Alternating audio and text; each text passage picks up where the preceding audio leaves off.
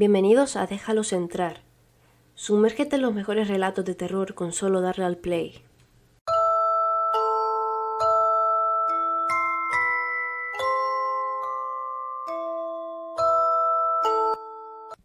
Muy pocos conocen la historia de Rondi Francesco, un trabajador del World Trade Center el 11 de septiembre.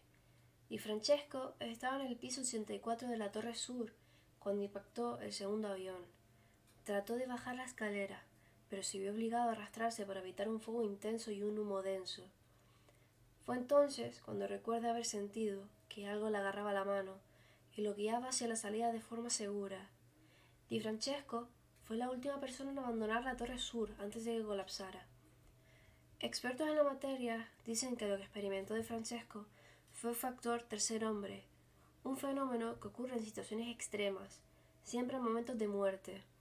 Aquellos que lo experimentan dicen que tienen la extraña sensación de que un ser invisible interviene en un momento crítico, cuando las personas están muy estresadas o se baten entre la vida y la muerte. Las explicaciones científicas detrás del factor tercer hombre van desde reacciones bioquímicas hasta una inusual actividad cerebral. Sin embargo, debido a la falta de explicaciones, algunos dicen que claramente hay una explicación espiritual y ahora tenemos otro caso de una persona que ha experimentado el factor tercer hombre.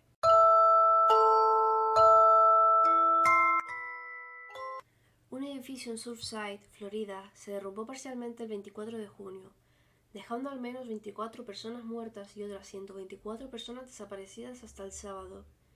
Los equipos de búsqueda y rescate continúan trabajando en los escombros de Champlain Tower South, pero no se han encontrado víctimas vivas desde la mañana del colapso y una de los supervivientes es María Iliana Monteagudo, quien acababa de mudarse a Surfside. Usó todo el dinero que tenía después de su divorcio, 600 mil dólares, para comprar su apartamento número 611 en diciembre. Estaba encantada con las vistas al mar y los amables vecinos. Me gustó el apartamento, buenas vistas, un precioso edificio, dijo Monteagudo al periódico The Seattle Times. Nadie me dijo nada malo al respecto. Compré el apartamento ciegas, todos omitieron la realidad. Pero si uno de los muchos pequeños momentos de la última noche de Monteagudo en su apartamento de Surfside hubiera sido diferente, dijo que hoy no estaría viva. Sus tarjetas de crédito y pastillas ya estaban en su bolso. Revisó la puerta de su balcón y encendió la vela de la señora Guadalupe, considerada un símbolo nacional para los mexicanos y mexicoamericanos, así como una importante figura católica. Se fue a la cama, pero alrededor de la una de la madrugada la despertó lo que ella llamó una fuerza rara. Como si algo sobrenatural me despertara, recordó Monteagudo. Sentí algo extraño y pensé, oh, me olvidé de cerrar la puerta corrediza del balcón y el viento está haciendo ruido. Traté de cerrar la puerta corredera y sentí que el edificio se movía. La puerta no se cerraba.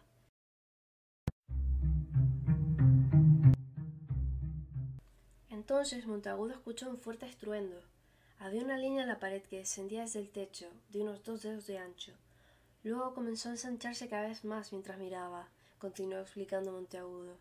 Algo me dijo, tienes que correr, tienes que correr de inmediato. Corrí a mi habitación, me quité la bata y me puse cualquier vestido y sandalias. Corrí a la mesa del comedor, cogí mi bolso y mis tarjetas de crédito. Cogí la llave, apagué la vela que enciendo todas las noches por Guadalupe de México. Apagué la vela por si acaso. Monteagudo corrió hacia las escaleras, descendiendo rápidamente. Entre el sexto y el cuarto piso hubo un ruido, y se dio cuenta de que el edificio se estaba derrumbando. A la mujer le preocupaba que la aplastaran. Pensé que se estaba bajando y bajando, bajando, bajando como un efecto dominó, detalló Monteagudo. Tenía miedo de que me aplastaran, seguí gritando. Dios, ayúdame, por favor, ayúdame. Quiero ver a mis hijos, quiero ver a mis nietos, quiero vivir, por favor, ayúdame, Dios. Cuando Monteagudo finalmente escapó por una puerta, tenía agua hasta los tobillos y cables flotando alrededor de ella. Se encontró con un guardia de seguridad. Me dijo mamá, mamá, vamos, esto es un terremoto, agregó la superviviente. Dije, no, no es un terremoto, es el edificio que se está cayendo. Había una pared que necesitaba trepar, luego un abismo de varios metros de ancho. El guardia le hizo a saltar, pero no podía saltar, enfatizó Monteagudo. Vi un trozo de columna, puse un pie sobre ella, subí y me encontré en medio de la calle.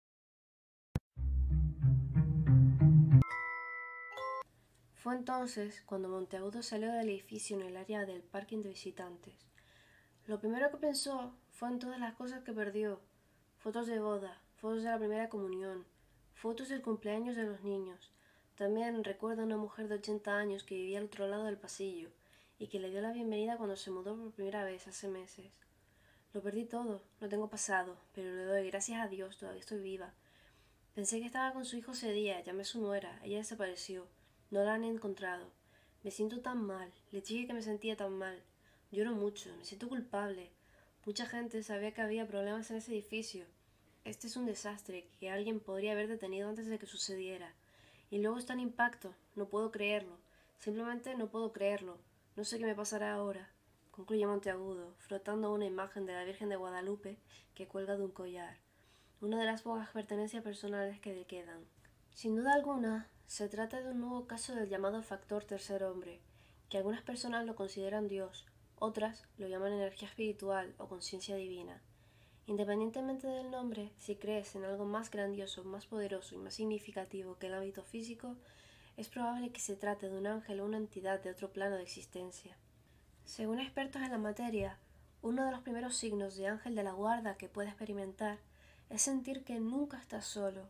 Sin embargo, aunque esto puede sonar un poco desconcertante, puedes sentir que te vigilan o que hay una presencia a tu alrededor. En algunos casos, un ángel de la guarda puede presentar una presencia más física o sustancial.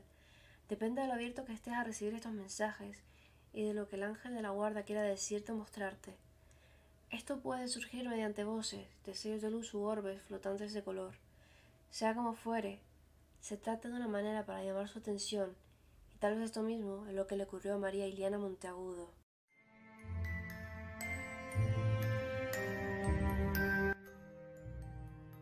¿Alguna vez has tenido esta especie de fuerza astral, por así decirlo, que te haya hecho salvar tu vida o tu integridad física o incluso mental?